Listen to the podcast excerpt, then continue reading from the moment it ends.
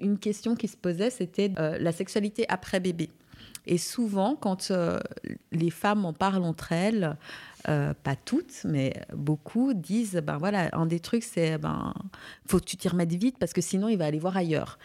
Tu sais, c'est ce qu'on c'est ce qu'on nous met dans la tête par rapport à après la grossesse, parce qu'il faut justement que les deux fassions les choses. C'est ce qu'on nous met aussi, et ça j'en profite pour le dire, lorsqu'il y a une hystérectomie, lorsqu'on nous enlève l'utérus. On nous fait croire, moi ça m'est arrivé, je n'ai plus, on nous fait croire qu'on devient frigide. Mais c'est exactement le contraire. Parce qu'il n'y a plus le problème. En tout cas, surtout dans les pays du tiers-monde. On n'est plus obligé de prendre la pilule, on n'a plus de règles. Donc c'est pour brider les femmes qu'on fait croire aux femmes qu'elles deviennent frigides. Moi, moi je, ne suis, je ne suis pas d'accord. Mon fils est né à 4, à 4 ans de différence avec ma fille.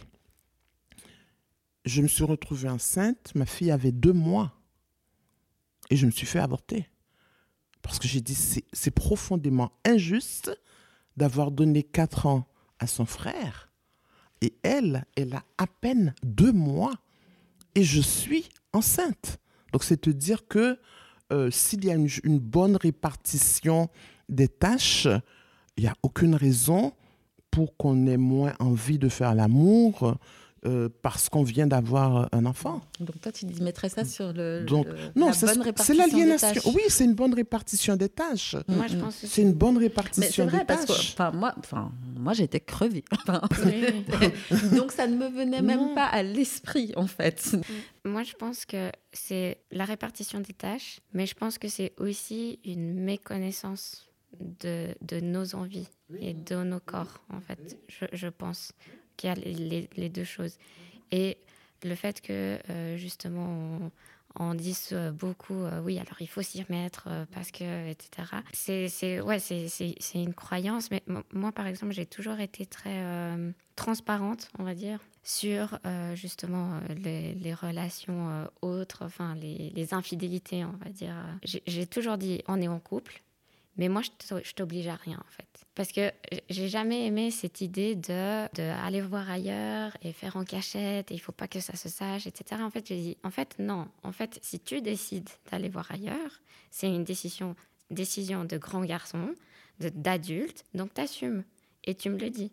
Et après, on voit ce qui se passe. Par rapport aux, infidélités, j'ai toujours, euh, toujours euh, dit ça. Et, et par rapport à la sexualité, en général, j'ai aussi toujours communiquer. Peut-être j'y ai pas pensé parce que c'est vrai qu'on oublie aussi des choses dans la relation.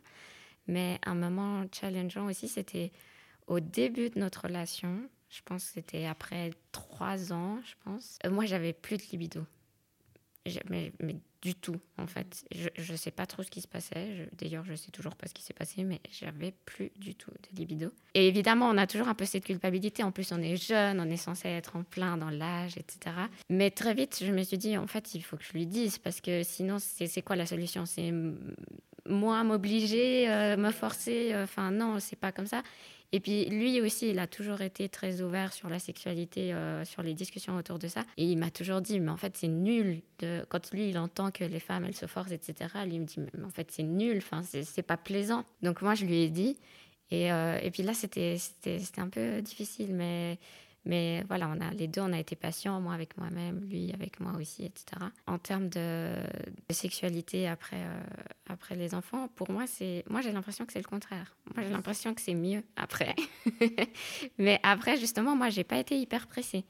Et je lui ai fait savoir, je lui ai dit, écoute, euh, bah, moi, heureusement, mon accouchement s'est plutôt bien passé, donc j'ai eu un seul point de suture, euh, donc ça va. Mais j'ai pas été hyper pressée. Et puis euh, voilà on, s'y est pas remis euh, dans le mois qui suivait. Et puis voilà enfin puis quand voilà il y a, y a, des petits pics euh, parce qu'il rigole ou quoi etc ben je lui dis ben écoute le jour où tu feras passer un bébé entre tes jambes ben, voilà tu feras comme tu veux. Mais là c'est moi donc c'est moi qui décide en fait. Mais moi j'ai l'impression que, que après enfin que c'est mieux maintenant.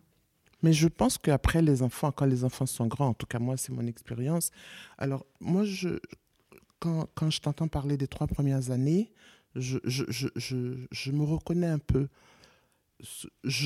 Alors souvent, je me dis qu'il aurait pu me laisser tomber parce que le fait de n'avoir pas eu de relation sexuelle pendant plusieurs années, cinq ans, Donc notre relation était basée sur autre chose, évidemment, les petites caresses, les choses comme ça. Donc c'était basé sur le dialogue, c'était basé sur la, tendresse, c'était basé. Et je crois que, pas je crois, il est évident que ces, besoins, ces, désirs étaient plus importants que moi. Donc je ne m'en suis pas rendu compte tout de suite. Et c'est en, grandissant, en évoluant, que je, je dis, mais mon Dieu, il aurait pu ou aller voir ailleurs ou, ou, ou, me laisser tomber. Donc, moi, c'est quand les enfants sont devenus grands que j'ai vraiment euh, euh, devenu épanoui. J'ai une sexualité beaucoup plus épanouie à partir de, à partir de 35 ans qu'avant. Ça, c'est évident. Oui, on se connaît mieux. Non, et puis on, on, a une autre relation, je, je, pense aussi, avec son corps. On a une autre relation. Et pour toi, l'infidélité, euh, ça, ça, a été un, un, questionnement, en fait? Oui, une crainte. Oui, euh, euh, moi je me souviens aussi au début de notre relation où effectivement il y avait des filles qui qui lui tournait un peu autour. Il y avait un, ouais, il avait une sorte d'aura et puis des.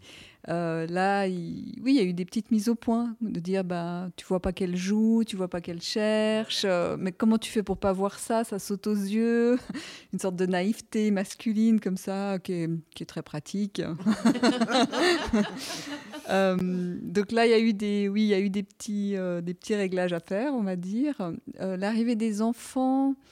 Par contre, moi, j'ai pas du tout senti une injonction à, se remettre euh, très vite euh, à une sexualité active. J'ai jamais ressenti euh, une crainte que, je refusais trop ses avances ou enfin ses ses propositions ou comme ça. Ça, non, ça va. Pense aussi qu'on se connaît beaucoup mieux soi-même après. et puis qu'on peut. Enfin, moi, j'ai en tout cas vraiment pu faire la part des choses entre euh, la conception et la sexualité. Et ça, ça fait du bien aussi de, dire, OK, euh, c'est deux choses différentes. Mais bah, là, dans l'éducation, je pense que ça joue un, grand rôle, en tout cas chez moi, euh, d'accepter ou de s'autoriser à prendre du plaisir sans qu'il y ait derrière une, un besoin d'être enceinte, quoi. Je... Tout à fait. bah, justement, ben, on, on, peut pas parler de, durabilité, j'ai envie de dire, euh, de couple sans parler de cette fameuse intimité. Donc, bah, comment on se renouvelle? Parce que dans le sens où, ben voilà, finalement, ben, l'autre, on le connaît, on se connaît mieux, mais est-ce qu'on en parle encore? Parce que effectivement, ben, certainement, on fait encore l'amour pour euh, certains, euh, pour certains peut-être pas, mais est-ce qu'on en parle en fait Nous, on en parle enfin. Ah, voilà. C'est-à-dire qu'on n'en a pas du tout parlé pendant très longtemps. Euh, parce que euh, ça ne nécessitait pas de, réglage en fait de part et d'autre peut-être ou alors euh, le sujet était tabou peut-être aussi en fait je lui ai pas posé cette question euh, oui, on en parle. Et c'est vrai qu'alors moi, j'ai une libido qui est très en dents de scie. Il y a des périodes, j'ai pas du tout envie pendant plusieurs mois. ça peut m'arriver et je n'y pense même pas. Je savais pas très bien comment il vivait ces moments-là, en fait. Mais avec le dialogue, en discutant, il dit bah oui, c'est vrai, il y a de la frustration, mais je sais que ça revient, donc j'ai confiance. Je sais que c'est pas euh, que finalement la sexualité, elle, est quand même un peu à part de la, qualité de la relation. Ça n'entache pas la qualité de notre relation, qu'il y ait une sexualité active ou pas à ce moment-là. C'est, enfin, moi, je découvre vraiment ça. Je trouve que c'est pas synchro, en fait. Donc, tu pourrais dire que toi, en fait, euh, parce que souvent on dit, ouais, mais sans la sexualité, il n'y a pas le couple. Pas du tout. Je suis pas du tout d'accord avec ça. Et, même maintenant, avec. Euh, euh, avec l'âge qui avance et puis un peu plus d'expérience, des fois je me dis, mais finalement, euh, je, pourrais presque envisager qu'il y ait une sexualité ailleurs parce que la synchronicité du couple euh, ne se joue pas en fait sur la sexualité. Après, bah, voilà, il y a le risque qui, qui s'attache ou que je m'attache à quelqu'un d'autre ou je sais pas, ce serait à expérimenter ou pas. Et puis il y a quand même une sacralité de la sexualité que j'ai envie de préserver. Euh, mais dans un idéal, je, je, pense que là aussi, euh, moi je suis très conditionnée par le fait que mon mari mon conjoint doit répondre à toutes les injonctions, à tous mes besoins, tous mes désirs. Eh ben non, en fait, c'est un modèle de couple euh, qui me, auquel je crois plus. Le couple romantique a vécu son heure. c'est la fin du couple romantique. Mais pour donner naissance à quelque chose de beaucoup plus libre et joyeux peut-être. Ok. Et pour toi? Bon, l'expérience, moi j'ai été malade longtemps, je suis malade. J'ai été malade souvent. Pendant plusieurs années, je n'ai pas pu avoir de, relations sexuelles euh, normales. Je n'avais pas un, quotidien qui m'inquiétait. Donc en fait, je n'ai jamais posé de questions. Je ne, sens, je ne sentais pas le besoin. Je vais plus loin. Ça ne me venait même pas à l'idée de, lui demander. Euh, comment il se sentait par rapport à ça? Non, honnêtement, j'ai jamais demandé comment il se sentait par rapport euh, à ça. Donc aujourd'hui encore? Oui, aujourd'hui encore, puisque euh, je suis toujours malade, sauf que je n'ai pas les mêmes problèmes. Donc nous avons une sexualité normale. Et comme je l'ai dit tout à l'heure, je trouve que en vieillissant, la, sexualité, elle est, plus riche, elle est plus belle, on, comprend mieux. On a... Donc, c'est un peu ça. D'autant que j'ai eu des problèmes, des règles. Et c'est ça aussi, hein, j'ai eu des règles douloureuses très longues, très jeunes. J'ai eu de, gros soucis de santé. Donc, en fait, euh, avec l'âge, mais contrairement à toi, je n'ai jamais posé de questions parce qu'en fait, je n'ai jamais eu ce besoin et bon, c'est les tempéraments aussi. Hein. C'est son tempérament aussi qui fait que euh, je, ne me suis jamais senti, euh, bon, je vais pas dire en danger, mais ni en danger, ni, ni, ni, quoi que ce soit. Bon, je voyais bien que, bon, moi, je ne pouvais pas, mais sauf que je savais que le couple était fort, le couple était, qu'il y avait un ciment. Et puis, bon, les choses, heureusement, les, sont, sont revenues sur, euh, sur les rails. Bon. Tu penses lui poser la question après le podcast et lui dire mais en fait Non, je ne vais pas poser. Non, non, pourquoi Non. Ces dernières années. non, non, pourquoi aussi euh, Moi, par exemple, si, si je prends son pantalon, il me, je lui demande des sous. Euh, mais déjà quand j'étais plus jeune, il dit prends dans mon pantalon. Jamais je ne vais prendre. J'ai toujours donné son pantalon. C'est-à-dire que moi, je, je ne veux tomber sur rien, je ne veux rien. Le téléphone sonne, je le lui donne. Et ça a été comme ça toute notre vie je, ne regarde pas le téléphone, ça ne m'intéresse pas. Je dis, j'ai même dit quand je suis arrivée en Haïti à la lavandière, quel que soit ce que tu trouves dans le pantalon de mon mari, tu le lui donnes, tu ne me donnes pas à moi ça. Oui. Donc, euh, bon, il y a la confiance au départ, mais alors en crayon, on dit ça, j'ai pas ouais, qu'est pas tout Donc, donc euh, en plus, moi je me dis, on est bien, on n'a aucun problème, on est bien, on vit bien, et puis tout va s'effondrer à cause de, d'un, stylo ou de quelque chose. Parce que de toute façon, ce sera le drame. Moi, je le vois autour de moi. Donc, je ne vais pas chercher quelque chose alors que je vis bien, alors que je suis euh, heureuse. Donc, euh, bon, moi, j'avais aussi des stratégies. Quand je voyais, par exemple, quelqu'un tourner autour, je dis, mais attends, elle a un problème. Elle peut pas faire ses conférences elle-même, elle peut pas préparer.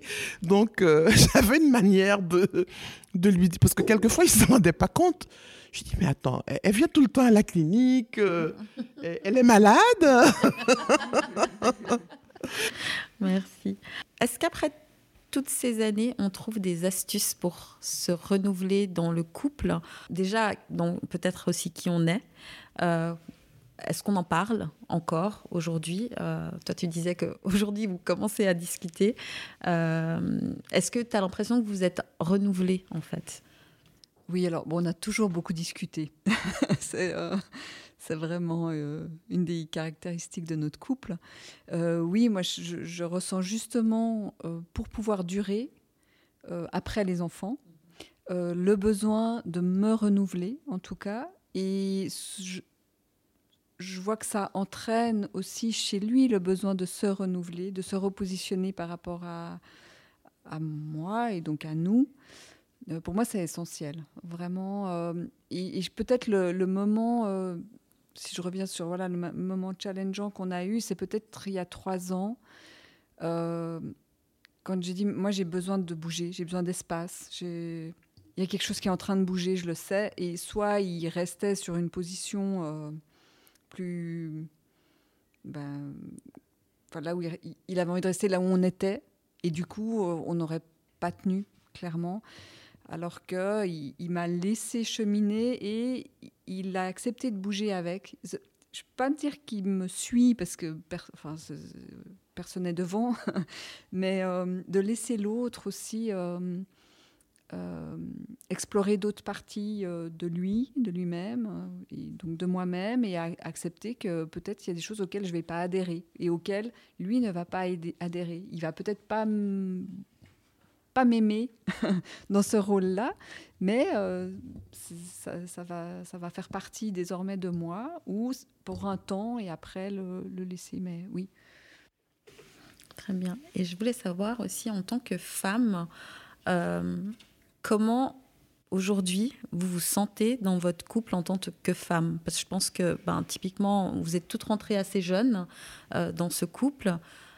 donc vous avez évolué. Donc comment vous diriez que ben, la jeune fille, jeune femme que vous étiez par rapport à celle que vous êtes aujourd'hui et celle qui a été au milieu, comment, comment vous avez vu, euh, comment vous voyez cette évolution?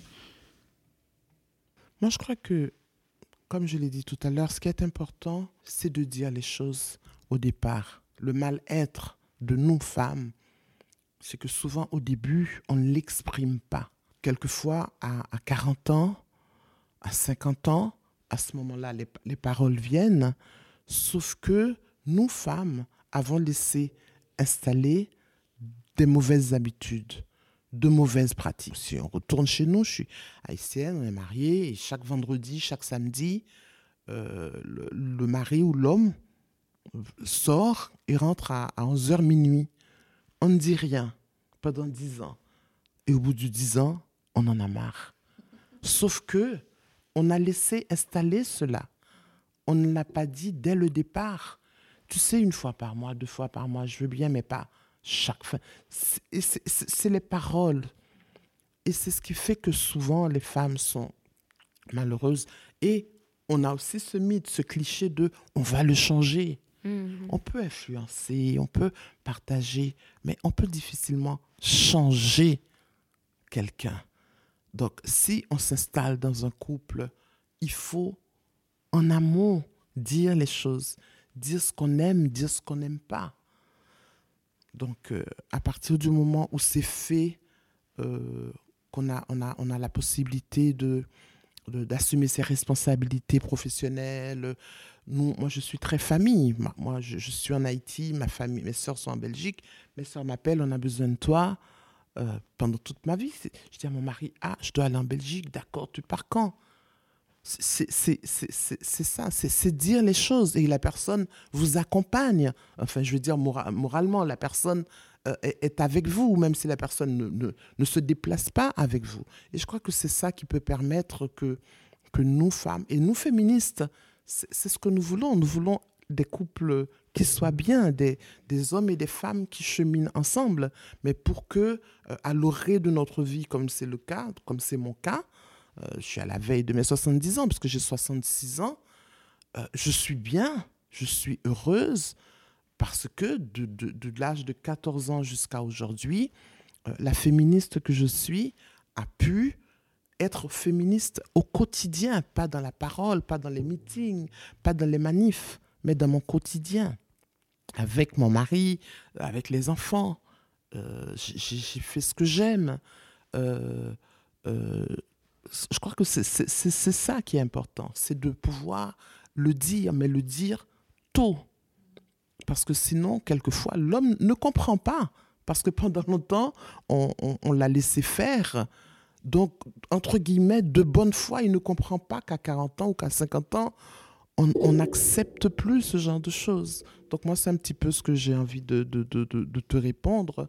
C'est tout un cheminement qui amène euh, à ce que, à, un certain âge, on soit, bien dans ses baskets, on soit bien, et qu'on continue avec le couple à cheminer main dans la main, euh, comme, quasiment comme au premier jour. Mhm. Donc toi, tu te sens une femme libre dans ton couple Absolument, je suis libre, je suis libre parce que mes, projets de vie, j'ai pu les réaliser. Euh, en tant que militante, en tant que femme politique, en tant que haïtienne, en tant que congolaise, avec tout ce que la France m'a apporté. Donc j'ai pu cheminer avec tout ça. Et lui a, respecté tout ça, m'a accompagné dans tout ça. Alors pour moi, c'est beaucoup plus compliqué euh, parce que je pense que je n'ai pas été capable de dire euh, ce qui allait me déranger. Ou il, a d'abord fallu que je reconnaisse finalement ce qui me convenait pas. Euh, et là, le modèle parental, il m'a pesé vraiment pendant très longtemps parce que je, je, pensais que c'était normal, en fait, d'accepter certaines choses ou qu'il y avait un discours qui pouvait paraître assez féministe chez mes parents, mais qui, en fait, pratiquement ne l'était pas du tout. le quotidien n'était pas du tout euh, un modèle euh, euh, égalitaire. Et ça, il m'a fallu longtemps pour que j'en prenne conscience, que, voilà, que j'arrive à le verbaliser, à le partager. Et je pense que mon conjoint, en fait, il l'a vu bien avant moi. Et il m'a accompagnée, il m'a soutenue. Aujourd'hui, je pense être une femme libre et je pense que je l'ai toujours été. mais j'étais mon propre ennemi par rapport à ça, très clairement. Et, c'est pour ça que tout à l'heure aussi, je disais, euh, c'est maintenant en fait que je peux euh, continuer à changer ou changer plus en conscience. Alors, moi, je pense que j'ai euh, j'ai réalisé justement petit à petit que, j'avais justement au départ une image très romantique et que en fait l'amour c'est bien mais ça ne suffit pas et et puis en fait, justement, je pense que j'ai, euh, avec les années, j'ai renforcé mon, mon, féminisme. Et, euh, et, justement, je me suis... Alors moi, le, modèle parental, justement, il, m'a servi pour euh, mettre le doigt sur ce que je ne voulais pas dans mon propre couple. Et, et j'essaye de le mettre en œuvre tous les jours et de justement beaucoup en parler, toujours toujours parler de, ouais, de, de, ce qui ne me convient pas, de pourquoi ça ne me convient pas, etc. Mais. Euh, Est-ce que tu peux donner des exemples de choses que tu ne voudrais pas, enfin que tu ne veux pas dans ton couple? Euh, ben, Par exemple, le, on va dire l'exemple typique, c'est. Euh,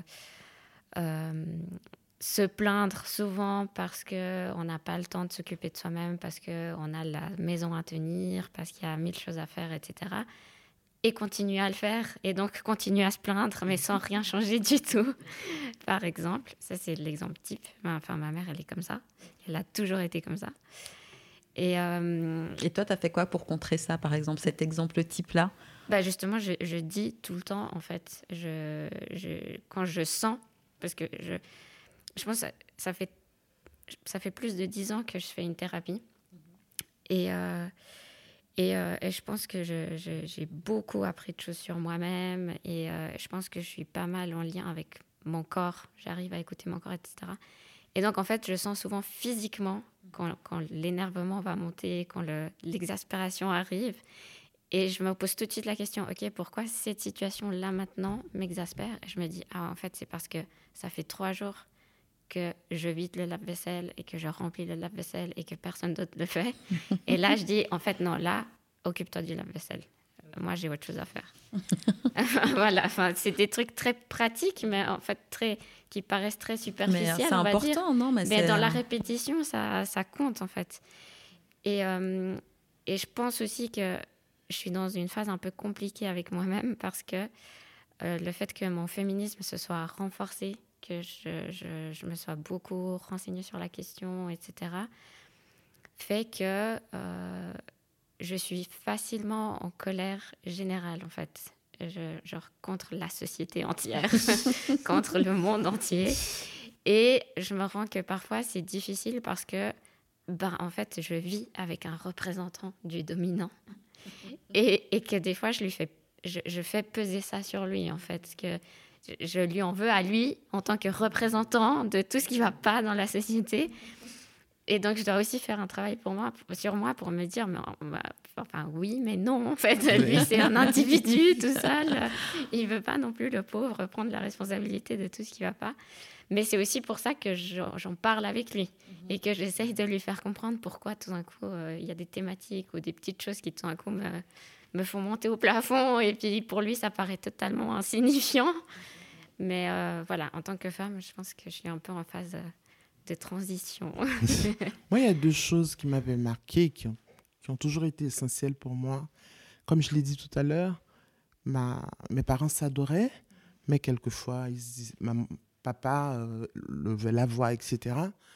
Et dès le départ, je lui avais dit, il faudra jamais me, crier dessus ou parler fort, il faudra jamais le faire. Il faudra jamais que qu'on ait de discussion devant les enfants. Il faudra jamais se disputer devant les enfants. Pour moi, c'était vraiment essentiel parce que j'étais j'étais traumatisée en dépit du grand amour que, que se portaient mes parents. J'étais traumatisée par cela, de voir. Oui. En fait, il y, a, deux semaines, on s'est un peu, euh, un peu pris de bec. Il, a reconnu qu'en fait, euh, on était typiquement dans des répartitions de rôles dominants, sous, soumission, et qui reconnaissait pas la qualité de mon propos parce que c'était un propos scientifique. Et, euh, et du coup, bah oui, le fait qu'il accepte, bah déjà, ça, ça, fait tout de suite descendre la pression, mais aussi d'accepter, se dire, bah oui, on est aussi dans des schémas de patriarcat, malgré notre conscience, malgré notre engagement, notre féminisme, il est tout aussi féministe que moi, mais il y a des pièges qu'on, dans lesquels on tombe. Quoi. Je, je voulais dire euh, justement par rapport à ça, parfois je me dis que c'est, c'est encore plus difficile lorsqu'on est consciente parce que justement le moindre, le moindre détail de la vie quotidienne, on le lit sous le prisme féministe et, c'est encore plus difficile à, gérer. Ouais, non, mais ça c'est clair, c'est pas, c'est pas quelque chose d'évident. Le lave-vaisselle, euh, c'est quelque chose. D'où l'importance d'en parler, de parler de tout cela. Mais des fois, euh, c'est dur d'en parler calmement. Quand je dis en parler, c'est en parler très tôt en, parler en amont, parce que du coup, ça devient un, cheminement commun et non pas la féministe face au non, au non féministe. Il faut très tôt en parler, très tôt expliquer quand on n'a pas un compagnon ou un petit ami qui n'est qui, qui n'a pas compris cette importance d'une relation euh, euh, égalitaire. C'est essentiel d'en parler très tôt. Donc tout à l'heure, tu disais que justement, euh, donc pas de dispute devant les enfants. Vous en avez eu 12, c'est ça? Donc deux biologiques, 10, euh, non biologiques. Donc où est-ce qu'on se dispute alors? Dans sa chambre. Dans sa chambre. Et quand j'ai amené, j'ai accompagné ma fille pour ses études universitaires à Bordeaux, elle avait 18 ans. Au bout de deux jours, elle a dit qu'elle voulait qu'on discute d'un sujet extrêmement important. Et elle m'a dit, mais j'aimerais savoir, j'aimerais comprendre, je ne vous ai jamais entendu vous disputer, papa et toi.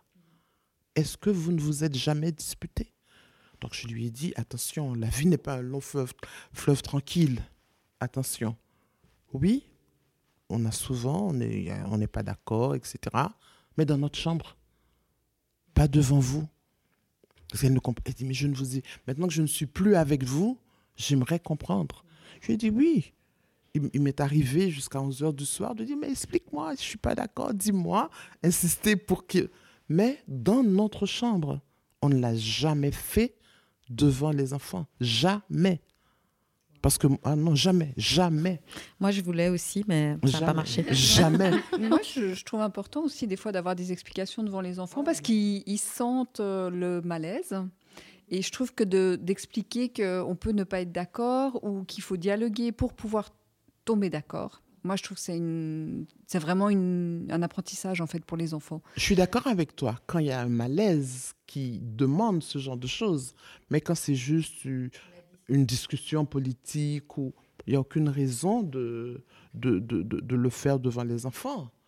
Nous, on s'engueule pas, donc c'est vrai qu'il n'y a pas d'effet de, comme ça. Ça, c'est vrai que c'est pas notre mode de fonctionnement, mais euh, on l'a, on l'a jamais fait. Et euh, les rares fois où il, il, il, il est là, je dis oh oh, tu me dis la même chose, mais autrement, s'il te plaît, parce que ça, je, je, je c'est, c'est, c'est essentiel. Je, je, ne conçois pas de, d'élever la voix ou de ça. Je, je, ne conçois pas.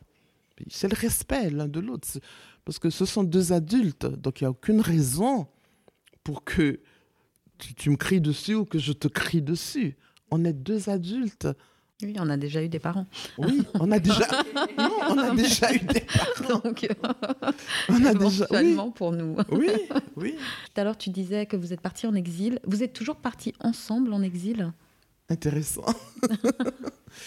Parce non. que ça, c'est aussi quelque chose qui très, peut. Ce que tu dis là, tu mets vraiment le doigt sur quelque chose d'important. Quand il a fallu, puisque c'est moi qui étais ministre, hein, quand il a fallu quitter Haïti, j'ai dit à mon mari, tu ne viens pas. Tu nous rejoins quand tu penseras que le moment sera venu. Parce que je, ne voulais pas qu'il qu laisse tout tomber. Euh, bon, moi, de toute façon, j'assumais mes responsabilités. J'étais membre d'un gouvernement, on était victime d'un coup d'État. Donc, moi, je, partais, je n'ai pas voulu. Donc, il nous a, alors à un moment donné, on était à Washington, il venait nous voir tout le temps, on se retrouvait ensemble, en amoureux, en Guadeloupe, etc. Et à un moment donné, il m'a dit, écoute, euh, je, je, je, viens vous retrouver. Mais ces, ces années de, enfin ces mois, je sais pas, ou des années de séparation, c'était pas trop. C'est comme si on n'était pas séparés parce que on se, il y avait même pas encore comme maintenant les vidéoconférences, les zooms, il n'y avait pas tout ça, mais on se parlait, on se parlait tout le temps. Quand j'étais en Belgique, on se parlait tout le temps. Il m'envoyait plein de livres des livres sérieux comme les derniers de Daniel Steele. ça te donne une idée? Non, il nous envoyait plein de choses. Et quand j'étais à Washington, il venait tout le temps, tout le temps. Et puis après, il nous a rejoints. C'est pas facile. L'exil n'est jamais facile, mais c'est vrai que lorsque la famille est unie, là encore, c'est l'amour, c'est parce que bon, quand je dis ça, je pense à d'autres familles, d'autres couples qui ont eu des difficultés ou qui se sont même séparés à cause de l'exil. Mm -hmm. Tu, tu oui, vois, vous voyez, c'est ça. Bah, Donc, souvent, oui. ça arrive souvent. Oui, c'est hein, ça. Lorsqu'il y a des moments difficiles comme ça dans la vie, ça, ça renforce les liens ou bien ça casse. Il y a souvent cette injonction à être une maman parfaite. Est-ce que vous avez ressenti l'injonction à être une épouse parfaite? Pas du tout. Pas du tout. euh, comme, euh, alors, bon, moi, par rapport à la maternité, notre leitmotiv, ça a toujours été euh, Winnicott qui disait suffisamment bonne. Et j'ai trouvé que c'était un très bon, euh, une très belle phrase. Qu'est-ce que tu appelles une épouse parfaite? Je sais pas justement. Il y a pas des... Mais c'est comme la maman parfaite. Elle n'existe pas. Mais il y a cette quand même injonction. Bon, alors peut-être l'épouse parfaite dans euh, ce qu'on entend souvent, c'est euh, euh, l'amie, l'amante, la, l'infirmière, la, la, psy, mais pas que l'amante, mais aussi la prostituée entre guillemets, parce qu'il faut qu'elle fasse des trucs de, de ah, folie. Ouais. Mmh. voilà, en fait. tout le package, quoi, qu'elle cuisine bien, que enfin, la maison soit toujours bien tenue. Enfin, bah, tant qu'on a un époux parfait, pourquoi pas? Non, mais c'est ça. Ouais. C'est les deux. Non, mais tout à fait. Mais il y a quand même toujours une injonction plus poussée chez, pour la femme que pour l'homme. Enfin, finalement, lui, on lui demande souvent de juste ramener l'argent à la maison, enfin, de s'occuper. Enfin, oh, plus les pas forcément les féministes, hein, mais souvent, c'est un peu comme ça que c'est vu dans cette société. Donc, euh... Moi, une chose, oui. En, en, pendant que tu dis ça, euh, peut-être euh, être toujours euh, bien maquillée. Oui, ça, honnêtement, oui. Et, et c'est une infirmière qui me faisait remarquer que quand mon mari, quand j'étais malade, arrivait, tout de suite, j'enlevais mes lunettes. je me rendais même pas compte. À l'époque, j'aimais pas mettre mes lunettes. Elle me dit, mais tu te rends compte que dès que ton mari arrive, alors que vous avez 30 ans de mariage, tu enlèves tes lunettes, tu me demandes le miroir, tu te remaquilles. moi, c'est plutôt, c'est plutôt cet aspect-là, honnêtement. Oui, c'est plutôt, plutôt lui plaire, le séduire. C'est cet aspect-là. Oui, je crois qu'il y a oui, il y a toujours. J'ai toujours envie de le. Ok, tu as toujours envie de le séduire aujourd'hui Oui. Et tu as l'impression que lui aussi euh, Il fait autre chose. il fait autre chose. Il est, c'est pas quelqu'un qui. Mais il fait autre chose. Non, mais donc dans le sens où il a toujours envie de te séduire. Oui, oui, oui, de me plaire, de me faire plaisir. C'est-à-dire que moi, c'est la séduction. Lui, c'est bon, surtout que je suis malade, tu sais, je ne peux pas me déplacer. Donc, euh, il fait tout. Il fait tout. C'est-à-dire que, tu sais, c'est extraordinaire. Hein. Je, prends, des fois, je suis gêné. Tu sais, il doit prendre le. Il doit tout. partout où on va. Moi, je ne peux plus me déplacer seul. Donc maintenant, il est obligé de se déplacer avec moi. Et je n'ai pas l'impression que, que, que, que, ça le gêne. Tu vois, quand il apporte plus qu'il faut, ou quand il. Tu vois, oui, je pense qu'il y a toujours la séduction entre les deux. Oui, d'une manière, lui, à sa manière, et moi, dans, dans, en la guichant, quoi. je, bon, alors mes copines féministes souvent me critiquent là-dessus. Je dis, mais écoutez, ça c'est votre problème, pas le mien. oui, parce que des fois, selon, parce qu'on est féministe, on ne devrait pas se maquiller euh, ou on ne devrait pas pouvoir euh, oui, ça n'a rien à voir. être sexy ou Non, l'essentiel, c'est qu'on ne soit pas une femme objet, c'est tout. Tant qu'on n'est pas une femme objet... Euh. pour moi... Bon, alors nous, on n'est pas mariés, donc... Déjà... Euh, j'ai pas l'étiquette d'épouse. J'ai déjà entendu euh, les remarques du, genre, euh, je sais pas, il dit ah oui non mais moi j'aime bien le poisson, mais on mange pas souvent. Et puis on va me dire ah mais tu lui fais pas souvent du poisson ou il faut lui faire plus souvent du poisson. Et ma réponse est ben il connaît la cuisine, il peut aller faire les courses, il peut faire son poisson. Par rapport à, la compagne un peu parfaite, j'ai, je ressens pas tellement. C'est plus j'ai beaucoup plus senti ça par rapport à, la maternité que, vraiment par rapport au fait d'être en couple. Euh, peut-être aussi parce que justement, euh, j'ai toujours été euh, convaincue par le féminisme, etc. Donc j'avais peut-être déjà, en grandissant, en, devenant adulte, j'ai toujours pensé à cet aspect de non, je ne vais pas, je, je, vais pas répondre aux injonctions que je trouve complètement bêtes et dénuées de sens et inégalitaires. Mais par, contre, par la maternité, bah, j'y ai moins pensé parce que bah, forcément, tu penses moins quand c'est pas un projet euh, immédiat. Donc euh, voilà, donc je pense que je ressens plus ça par rapport à la maternité. Alors, euh, j'ai envie de vous demander, les enfants mis à part, quelle est la chose la plus incroyable que vous ayez fait à deux? Oui, parce que sinon c'est trop facile. Hein. Les enfants. Mais, alors nous, je pense que, mais bon, les enfants étaient de la partie. Je ne sais pas si ça compte quand même. C'est de s'autoriser à, prendre euh, quatre mois euh, de congé euh, pour partir en voyage. et ça, ça a été vraiment fondateur, mais pour la famille. Donc c'est pas pour le couple, mais enfin aussi pour le couple évidemment, mais oui, mais en même temps c'est une décision que vous avez prise plutôt euh, en tant que parent, en, tant, que couple, on va dire. Ok. Et vous êtes parti où? Euh, alors, on, a fait un tour des Amériques, en fait. Donc, Amérique du Nord, et puis ensuite, on est descendu euh, en Équateur, au Chili. Voilà. trop bien. Et pour toi? Bon, le retour chez nous, le retour en Haïti, alors que c'était pas évident du tout. On était déjà, on avait une vie bien assise, intégré, là on était à Besançon, en France, engagé politiquement, etc. Moi, je crois que c'était le, choix de revenir chez nous et le choix d'y rester aussi. Revenir en Haïti, un choix ensemble, et de ne pas quitter Haïti, un choix ensemble aussi où le, ça n'a jamais fait débat, ça n'a jamais fait discussion. Donc je crois que c'est ça. Oui, mais je crois qu'en plus en ce moment c'est quelque chose d'assez incroyable de choisir Haïti euh, avec tout ce qui s'y passe. Mm. Même si c'est le plus beau pays, mais en ce moment c'est compliqué. Mm. Et pour toi Le plus faux. Euh, le plus incroyable. le plus dangereux peut-être. Nous on est très, on est très casaniers. On est depuis toujours en fait, hein, depuis moi plus que lui, mais depuis jeune, euh, moi, mes week-ends, euh, ben, sincèrement, je préférais les passer en pantoufles chez moi, regarder la télé que sortir, faire la fête. Quelque chose qu'on a vraiment beaucoup aimé faire les deux, c'est faire un voyage en voiture. c'est aller d'ici d'ici au Portugal en voiture et revenir, et on aimerait bien le refaire. On sait, ne sait pas trop comment s'y prendre avec, euh, avec le petit. Le mettre dans le siège auto, ça marche.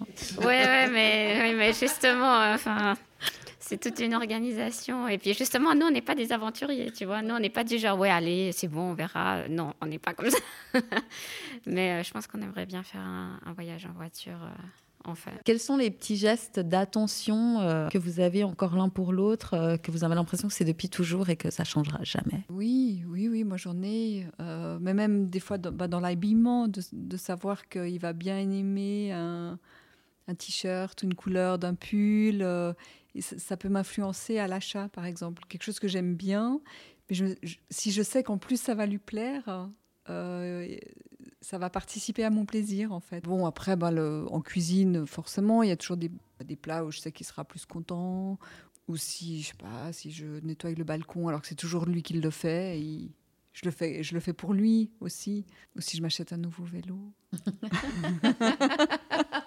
pour euh, moi euh, moi c'est enfin c'est pas tellement des, des petites attentions pour lui mais c'est plus des des gestes en fait. Je... Pour moi, c'est toujours très important de se faire un bisou avant de partir, de se faire un bisou quand on rentre, de se faire un bisou avant de dire bonne nuit.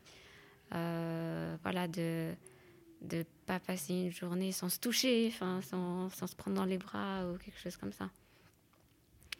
C'est plutôt ça que, que, que, je sais pas, acheter des petits trucs pour l'un pour l'autre. Euh, pas beaucoup en fait. On n'est pas beaucoup. Lui, beaucoup moins que moi. Moi, ça m'arrive de temps en temps. Lui, il est beaucoup. Il a jamais été dans les attentions comme ça. Mais c'est plus ouais, les, petits gestes un peu rituels, on va dire. Moi, ce que j'aimerais dire aux plus jeunes, c'est que c'est le la balance. Moi, très tôt, on ne peut pas tout avoir. Par exemple, comme je l'ai dit, moi, j'adore aller danser, j'adore... Moi, je me dis toujours, c'est une balance. On peut ne pas avoir tout ce qu'on veut dans, dans, dans, ce plateau, mais dans l'autre, on a autre chose qui compense. Donc moi, j'ai toujours dit à mes enfants, c'est la balance. Peut-être qu'on ne peut pas aller danser, peut-être qu'on... Mais par ailleurs, il y a beaucoup d'autres choses qu'on a l'opportunité de faire avec cet homme qui fait que, bon, ne pas faire ça, ça, c'est pas, c'est pas grave. Parce que l'essentiel, c'est qu'il y ait toujours un, c'est qu'il y ait toujours un, un, un, équilibre. Donc, c'est ce que j'ai aussi envie de dire aux, aux jeunes qui, qui, qui, nous écoutent. On a beaucoup parlé de dialogue. Hein. Oui, on a beaucoup parlé de dialogue, on a beaucoup parlé de communication. Moi, je leur dis aussi de faire attention aux, clichés, aux mythes, à, tout ce qu'on nous met en tête, à, nous femmes. L'importance en amont de, de, de, de, faire part de, de ses souhaits, de, de, ses, de ses désirs. Attention aussi à ne pas reproduire ce que certaines mamans ont vécu. C'est pas parce que euh, votre maman a été victime de violence, ou c'est pas parce que son père a, a, a, eu l'habitude de frapper sa mère que bon, c'est comme ça, c'est pas autrement. Donc il faut faire attention à tous ces, à tous ces clichés et, dire aussi que bon, le féminisme, c'est une philosophie, ce sont des actions pour une société égalitaire. Et au, au bout du compte, c'est le bonheur c'est le bonheur des deux. C'est le bonheur de l'homme et de la femme. Donc moi, c'est un petit peu ce que j'ai envie de dire. Beaucoup de choses font que ce n'est pas facile, mais l'amitié, le dialogue, l'amour, ce sont tous ces ciments-là qui font que, euh, on, comme dit Manuela, on s'embrasse tous les jours, on se touche, on se tient par la main, on fait l'amour, etc. Voilà. Oui, moi j'aimerais euh, j'aimerais dire que hum, en fait un couple qui dure c'est pas une finalité en soi. C'est pas forcément le modèle à reproduire. Euh, qu'un divorce euh, c'est pas forcément un échec. Et ça, je pense que c'est important sur un sujet comme celui-ci. Alors, elles acquiescent toutes, euh, tout le monde acquiesce autour de la table. Hein. Vous ne voyez pas, mais tout le monde hoche la tête. voilà, c'est très bien quand ça se passe bien, parce que c'est une expérience qu'on ne peut pas reproduire plusieurs fois dans une vie, vu que c'est un projet qui prend beaucoup de temps. Mais il y a d'autres projets qui sont tout aussi valables et valides et, et euh, enrichissants. Oui, je pense que c'est important de le dire. Est-ce que je peux juste renforcer ce que tu dis? Ne pas rester en couple quand on n'est pas heureuse. Tu as tout à fait raison. Parce que être en couple, c'est être bien. Voilà, puis est-ce que c'est un objectif auquel, euh, après lequel il faut courir? Mhm. Je ne suis pas persuadée que ce soit ce modèle-là. C'est le mot couple hein, qui fait peur. je crois que le mot couple, il fait peur. Mais c'était le couple qui dure, le sujet. De ensemble. On va parler de ensemble aussi. tu as raison. moi, je voulais juste dire aussi que hum, ça aide beaucoup chacun des, des, deux membres du couple de comprendre que le couple n'est pas figé, que c'est quelque chose de mouvant.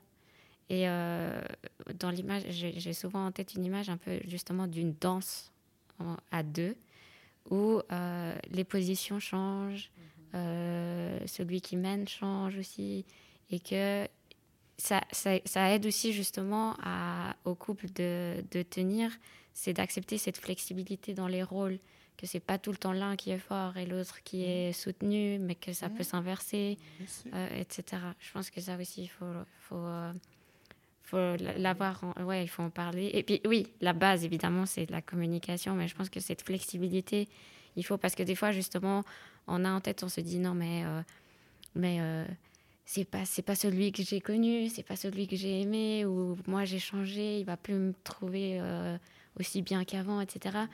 Mais en fait, on est des personnes et, la vie c'est du mouvement, donc le couple aussi, et puis c'est des ajustements permanents. Tout. Tout à l'heure, Manuela, j'aimerais juste revenir sur euh, ça. Tu disais, euh, ben, enfin, pas tout à l'heure, plutôt quand on s'est parlé, tu me disais que des fois, vous aviez, avais du mal à vous définir parce que justement, vous n'êtes pas mariés. Donc, euh, est-ce qu'il y a une raison particulière? C'est un choix? Ou c'est juste pour l'instant la vie qui fait que, ben voilà? Non, c'est un, c'est un choix, en fait.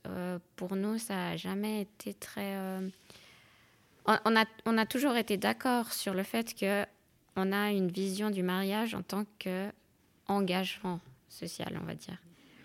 Et on a toujours été d'accord sur le fait que pour nous, c'est pas la preuve d'engagement suprême. Donc en fait, on n'en a pas envie ou besoin dans ce sens-là. Pour nous, par exemple, c'était beaucoup plus engageant d'emménager ensemble ou d'avoir un enfant. C'est plutôt pour ça. Et alors oui, des fois, la question du mariage se pose pour des questions administratives, quand il y a la famille qui dit oui, mais pour les impôts, etc. Puis on se dit, ouais, mais peut-être. Est-ce qu'on réfléchit, est-ce qu'on réfléchit pas? Mais c'est pas quelque chose qui, nous attire euh, particulièrement. D'accord. Merci beaucoup, mesdames. Avant de terminer, j'aimerais vous demander euh, pourquoi vous, avez accepté de venir euh, autour de la table rose? Pour ton sourire. non, pour partager entre femmes, pour partager euh, sur une thématique, avoir d'autres regards, euh, d'autres expériences. Et puis parce que j'adore les podcasts, j'aime les écouter, donc euh, participer aussi, c'est s'exposer, mais c'est enrichir le savoir des autres. Et pour toi, Marie-Laure J'interviens beaucoup en Haïti ou quand on m'invite à l'étranger sur la participation politique des femmes, sur le féminisme, etc. Et très souvent en Haïti, donc euh, comme ça, les gens me demandent et me disent, mais tu devrais parler de, de, de la relation, du couple, etc. Donc lorsque, lorsque tu m'as proposé de venir, j'ai d'abord hésité, puisque en Haïti, je préfère également proposer que ce soit des jeunes qui, qui parlent, la relève. Mais en même temps, c'est un thème que j'aime bien et je crois que le passage de, de témoin, le passage de flambeau est important. Ça, ce, sont, ce sont des émissions qui, qui, qui sont utiles, qui peuvent être utiles à celles et à ceux qui, qui écoutent. Donc, j'ai trouvé que c'était intéressant ce que tu fais, cette contribution euh, qui est la tienne. Donc, j'ai tout de suite dit, bon, j'espère que ma santé me permettra d'être avec, euh, d'être avec vous pour, euh, pour contribuer à cet apport qui est le tien. Et j'en profite pour te dire bravo et merci, ben, merci au nom à de, toi de ceux et celles qui écoutent. merci voilà. beaucoup. Et pour moi, euh, oui, bah moi c'est aussi parce que j'écoute beaucoup de podcasts, euh, j'aime beaucoup. Et puis en fait c'est vrai qu'au début j'ai eu un peu peur. je me suis dit, hm, je sais pas, parce que justement c'est s'exposer en fait. Mais après je me suis posé la question de pourquoi j'aime les podcasts. Et je me suis dit, bah en fait c'est parce qu'il y a des gens qui témoignent et qui racontent leur vécu et que c'est enrichissant de d'avoir d'autres avis, d'autres points de vue sur les mêmes thématiques.